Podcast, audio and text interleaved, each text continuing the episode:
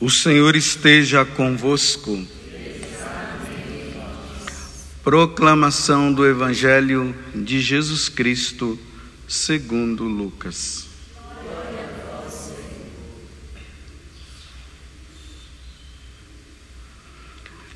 Naqueles dias, Jesus foi à montanha para rezar e passou a noite toda em oração a Deus. Ao amanhecer, Jesus chamou seus discípulos e escolheu doze dentre eles, aos quais deu o nome de apóstolos.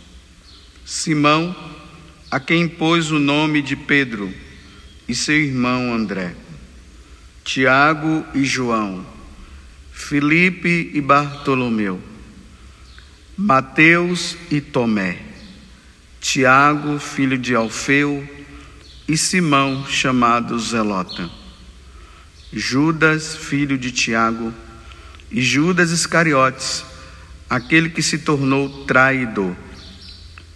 Jesus desceu da montanha com eles e parou num lugar plano.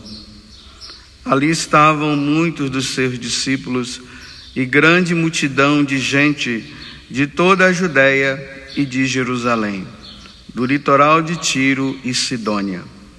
Vieram para ouvir Jesus e serem curados de suas doenças. E aqueles que estavam atormentados por espíritos maus também foram curados. A multidão toda procurava tocar em Jesus, porque uma força saía dele e curava a todos. Palavra da salvação.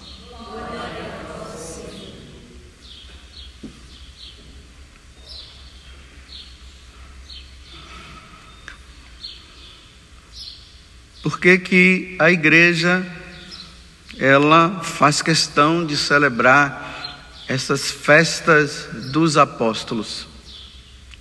Por que, que os apóstolos eles, eles têm para nós católicos uma função muito predominante, muito grande para a nossa fé cristã, de cristão? Percebamos que no evangelho Jesus ele passou a noite toda em oração, porque ele precisava saber escolher, ele precisava escolher bem, dentre todos aqueles 72 discípulos que tinha, ele, precisa, ele precisava escolher 12 que, poder, que deveriam representá-lo quando ele morresse e voltasse para o céu. Eles precisavam ser o substituto de Jesus, mas ao mesmo tempo ser o próprio Jesus, aonde quer que eles fossem, porque eles precisavam levar a boa nova. E aqui nós vemos né, que é, depois que ele passa a noite toda rezando, ele vai lá e, e vimos agora a lista dos doze apóstolos, em especial hoje, como a igreja está comemorando São Simão e São Judas, que é o Judas Tadeu, não é, não é os Cariotes, é o Judas Tadeu, que foram e anunciaram a boa nova. E vejam só, o que é que na verdade eles levaram para os lugares aonde eles estavam. E aqui o nosso coração deveria vibrar diante daquilo que primeiro eles aprenderam ali diretamente de Jesus. Jesus falou para eles do reino dos céus. Jesus falou para eles da reconciliação que o Pai iria fazer conosco, por causa do pecado original que existe dentro de nós. E aí, na carta de São Paulo aos Efésios, ele diz assim: Olha, nós não somos mais estrangeiros, imigrantes, nós não somos mais estrangeiros do céu. A nossa vida aqui na terra, sim. Nesse mundo nós somos estrangeiros, nesse mundo nós estamos de passagem. Nós não podemos nos apegar mais a esse mundo, porque nós somos agora sim concidadãos dos santos.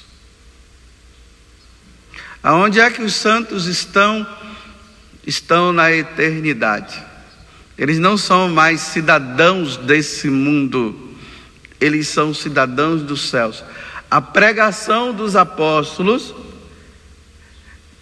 gerou impacto na vida dos santos. Primeiro, dos primeiros cristãos. E depois, diante da sucessão apostólica que veio através dos papas e dos apóstolos, aquela pregação que os apóstolos ouviram de Jesus, que foi propagada e anunciada, àqueles que ouviam gerou um impacto, um impacto de eternidade, um impacto de desejo do céu, um impacto de querer estar lá com Deus, de viver com Deus. Aí ele diz, né? É, concidadãos dos santos, sois da família de Deus. Nós somos filhos de Deus, nós pertencemos a Ele. É interessante que na carta de São Paulo também, né, que é, é, é aos Efésios, mas na carta de São Paulo aos Efésios, aos Filipenses, no capítulo 3, versículo 20, ele diz: Nós somos cidadãos dos céus. Meus irmãos, nós precisamos tomar consciência disso. Nós não somos cidadãos desse mundo. Nós estamos nesse mundo, mas nós estamos de passagem. E na medida que nós tomamos consciência de que nós estamos nesse mundo de passagem e que existe a pátria celeste, que é a pátria definitiva, aonde nós vamos estar lá, o que vai gerar em nós é desapego. Desapego desse mundo. O primeiro desapego que nós vamos precisar ter é do pecado. Nós, infelizmente, nós somos apegados ao pecado. Embora nós digamos que não, mas nós somos apegados ao pecado. Veja que a gente pede perdão e volta de novo. Pede perdão e volta de novo. Quando não caímos nesse, caímos naquele. Quando nós achamos que nós estamos livres desse, desse, esse volta de novo. Há um apego. E nós precisamos nos desapegar por inteiro. E os santos, como Paulo está dizendo, que são os que estão agora no céu, e nós somos concidadãos também com eles, mas ainda nós não estamos lá. Os santos, eles deram um basta o pecado mortal não entrava na vida dos santos. Eles não permitiam. Vamos lá, São Domingos sábio, né? Antes morrer do que pecar. Era assim que ele dizia. Há morte antes de pecar. E tantos outros santos faziam isso. São Luís Gonzaga também, que foi um outro santo muito jovem. Tudo que ele fazia, ele dizia assim: Isso aqui me leva a pecar. Me leva, então eu não vou fazer. Simplesmente era assim. E morreu novo. Era um seminarista, morreu como seminarista. Queria ser padre, mas Deus o levou antes, porque o que ele dizia sempre era isso: se isso me leva a pecar, eu não faço. É assim que os concidadãos dos santos que já estão na eternidade devem viver nesse mundo. Nós somos peregrinos. Nós estamos aqui de passagem. Essa, esse anúncio que Jesus é, fez e que os apóstolos ouviam, o reino dos céus, o reino dos céus, ele contava a parábola, o reino dos céus está próximo. Isso ficou tão é, tão impregnado dentro do coração dos apóstolos, porque Jesus os impregnou, que eles chegaram ao ponto de diante daqueles homens que queriam matar os cristãos, eles não se deixaram influenciar, preferiram ser mortos do que negar Jesus, do que negar o céu. Porque para eles era assim: se essa espada, como Paulo morreu, né? Se essa espada passar no meu, no meu pescoço, é apenas uma passagem para eu ir ao encontro do meu Senhor e do meu amado, e lá estarei lá. E lá ficarei com ele, e permanecerei com ele. Assim morreu São Pedro quando foi crucificado. E assim foram os outros também, porque eles tinham a plena certeza disso. Estamos de passagem, nós precisamos nos encontrar com, com o Senhor, porque nós somos concidadão dos santos, somos da família de Deus. E se Deus é o nosso Pai, e se Deus é o nosso Deus, é com Ele que nós de, deveremos viver e conviver. Não é nesse mundo que nós vamos conviver com Deus. Aqui nós convivemos com Deus, mas não plenamente. No céu, sim, nós iremos conviver plenamente. Então, no coração deles não existiu outro desejo senão ir para o céu. Infelizmente, eu não consigo ainda compreender como os cristãos de hoje não querem ir para o céu. Os primeiros cristãos era o desejo deles. Era o que eles queriam. Nós até dizemos que queremos, mas agora não. É, é isso que eu não entendo. Nós precisamos meditar muito sobre a eternidade. Nós precisamos gastar momentos meditando sobre o céu, sobre a presença de Deus, sobre estar diante de Deus, a contemplação diante de Deus, para que esse desejo ele se torne firme, grande dentro de nós, porque nós ainda vivemos nesse, nesse mundo, queremos Deus, queremos viver com Deus, mas nós queremos viver com Ele aqui. Então, nós meditamos, nós contemplamos sobre a cura, nós queremos a libertação disso, nós queremos isso e queremos aquilo. E por isso a nossa vida ela fica voltada para esse mundo e não para o céu, que é o nosso fim, que é o nosso desejo. Na semana passada, parece que hoje está fazendo oito dias, que um irmão de um membro da comunidade, ele faleceu. Se não é oito dias, é uma semana. Quando essa moça da comunidade ela falou para mim que o irmão dela estava com câncer a primeira coisa, e o médico já tinha desenganado, a primeira coisa que eu falei para ela foi o seguinte: agora você precisa preparar o seu irmão para a eternidade. Porque nós não queremos preparar para a eternidade, nós queremos encontrar uma forma de dizer que essa doença é para a glória de Deus, nós queremos sempre dizer que Deus vai manifestar o poder dele e essa pessoa vai ficar curada, e, e até a cura vai levar os médicos à conversão, e vamos fazer um monte de, de oração, vamos clamar, vamos fazer um grande clamor a Deus para que essa pessoa seja curada, porque nós não queremos perder a pessoa, porque nós somos apegados. E ao mesmo tempo nós não queremos, entre aspas, né, permitir que a pessoa vá ao encontro de Deus, porque Deus já está querendo que ela vá. Porque o que é que Deus quer de nós se não isso? Deus quer que um, nós estejamos um dia com Ele. Mas nós ainda não entendemos isso. Aí então essa pessoa começou a falar para o irmão, ele de igreja também, e aqui começa a fase bonita, que para muitos de nós nós não entendemos. Nós vamos dizer que é feio, mas é bonito. Então o que, que essa pessoa fez? Compreendendo, começou a se despedir, começou a se preparar. E se preparou bem, se confessou,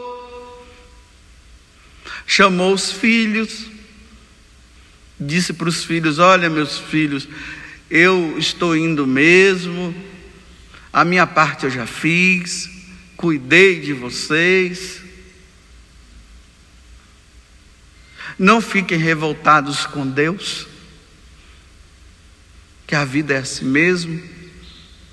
Quando eu partir dessa vida, não fiquem revoltados. Se despediu dos irmãos, pediu perdão a quem precisava perdoar e os outros perdoaram também. Até que chegou o momento que os médicos disseram que era questão de horas reuniu a família de novo, se despediu de todo mundo e morreu. E foi. Aí depois, quando essa pessoa me comunicou que o irmão já tinha ido, aí eu mandei uma mensagem dizendo assim: o seu irmão não pertence mais a este mundo. Ao que é que São Paulo está dizendo? Nós somos concidadãos dos santos, somos da família de Deus. Chamou um padre amigo antes de morrer, o padre foi lá, deu a unção dos enfermos, se confessou. Olha que preparação. Agora já não é mais desse mundo. Aí eu dizia: o seu irmão não pertence mais a este mundo. Foi a mesma coisa quando meu pai faleceu, lá na missa de corpo presente, eu fazendo a homilia. Eu dizia: meu pai não pertence mais a este mundo, pertence ao céu, pertence à eternidade, pertence a Deus está com Deus, vive com Deus. Há uma semana essa pessoa está na eternidade, pela preparação dela, está com Deus, porque se preparou bem. Por isso que eu digo, está vendo como nós precisamos nos preparar bem nessa vida para quando chegar a hora, realmente nós estarmos preparados e não ficarmos até na dúvida, né? Será que foi ou será que não foi pro, para o céu? Essa pessoa nós temos certeza, pela vida, pelo que ela fez, pelo pai que foi, pelo esposo que foi, e pelos últimos momentos, e como foi, está na eternidade, está com Deus. E é assim que nós precisamos nos preparar, porque a nossa vida aqui na terra, meus irmãos, precisa ser uma preparação para a eternidade. Quando é que vocês vão entender isso? A nossa vida aqui na terra deve ser uma preparação para a eternidade todo dia, toda hora todo momento nós precisamos estar nos preparando. Com remanejamento ou não para os membros da comunidade, né? Com remanejamento ou não. Deve ser sempre uma preparação, porque até os remanejáveis pode ser que nem vá. É uma verdade. Porque a nossa vida tem que ser uma preparação. Há o impacto dos ensinamentos de Jesus para com os apóstolos e dos apóstolos para conosco deve gerar em nós essa expectativa. A qualquer momento o Senhor poderá me chamar. E eu preciso estar preparado porque o derramamento do sangue de Jesus na cruz, a sua morte, gerou em nós isso, viver no céu para sempre com Deus. Vou repetir: viver para sempre no céu com Deus. Aquele homem que estava com câncer Nunca mais o câncer vai existir na vida dele, porque no céu não tem câncer. Câncer é só neste mundo. Nunca mais ele vai pegar câncer. Agora eu que estou aqui e você também estamos propícios. É lamentável nós dizermos isso, né? Não é, não é à toa que tem gente deixando de comer isso, comer aquilo, porque diz que isso aqui gera câncer e tal, e aquele negócio, aquela história. Né? Aí tem que fazer isso porque o câncer e tal. Está todo mundo se preparando para não ter câncer. Mas eu pergunto: você está se preparando para ir para o céu? Porque se preparar para não ter câncer, tem uma multidão aí fazendo exercício, correndo e, e, vendo, e com aquele negócio no braço, agora com o relógio para saber o que é que tem, se o sangue está assim, está todo mundo se preparando para não ter câncer. Mas eu repito, quem está se preparando para ir para o céu? Porque com câncer ou sem câncer, nós vamos ter que partir dessa vida. Uns parece que demora mais e outros parece que demora menos. Mas nós vamos ter que ir com câncer ou sem câncer. Nos preparemos. Os que foram remanejados se preparem e os que ficaram se preparem. Do mesmo jeito. Nós temos aquelas alegrias, né? Que são alegrias passageiras. Nós ficamos alegres com isso. Nossa, eu realizei o meu sonho, eu realizei. Tudo bem, você realizou o sonho, mas existe um sonho maior que precisa ser realizado, que é o sonho de conviver com Deus, de estar com Deus lá no céu. Esse é o, é o maior sonho que deveria existir dentro de nós, de nós católicos. Qual é o seu sonho? Ir para o céu. Qual é o seu desejo? Ir para o céu. Você tem se preparado para ir para o céu? Ah, é o que eu não, é o que eu não deixo de fazer. A cada minuto eu estou me preparando. Qual é a sua maior alegria? O céu.